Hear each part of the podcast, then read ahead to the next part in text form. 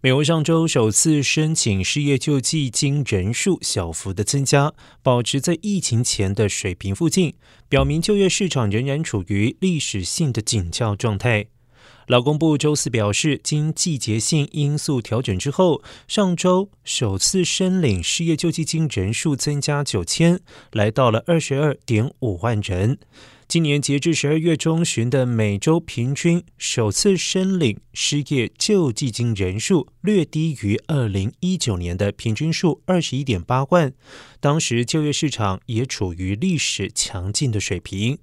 而首次申领失业救济金人数从今年的春季的低点上升，但仍处于表明许多雇主仍然在留住员工的水平。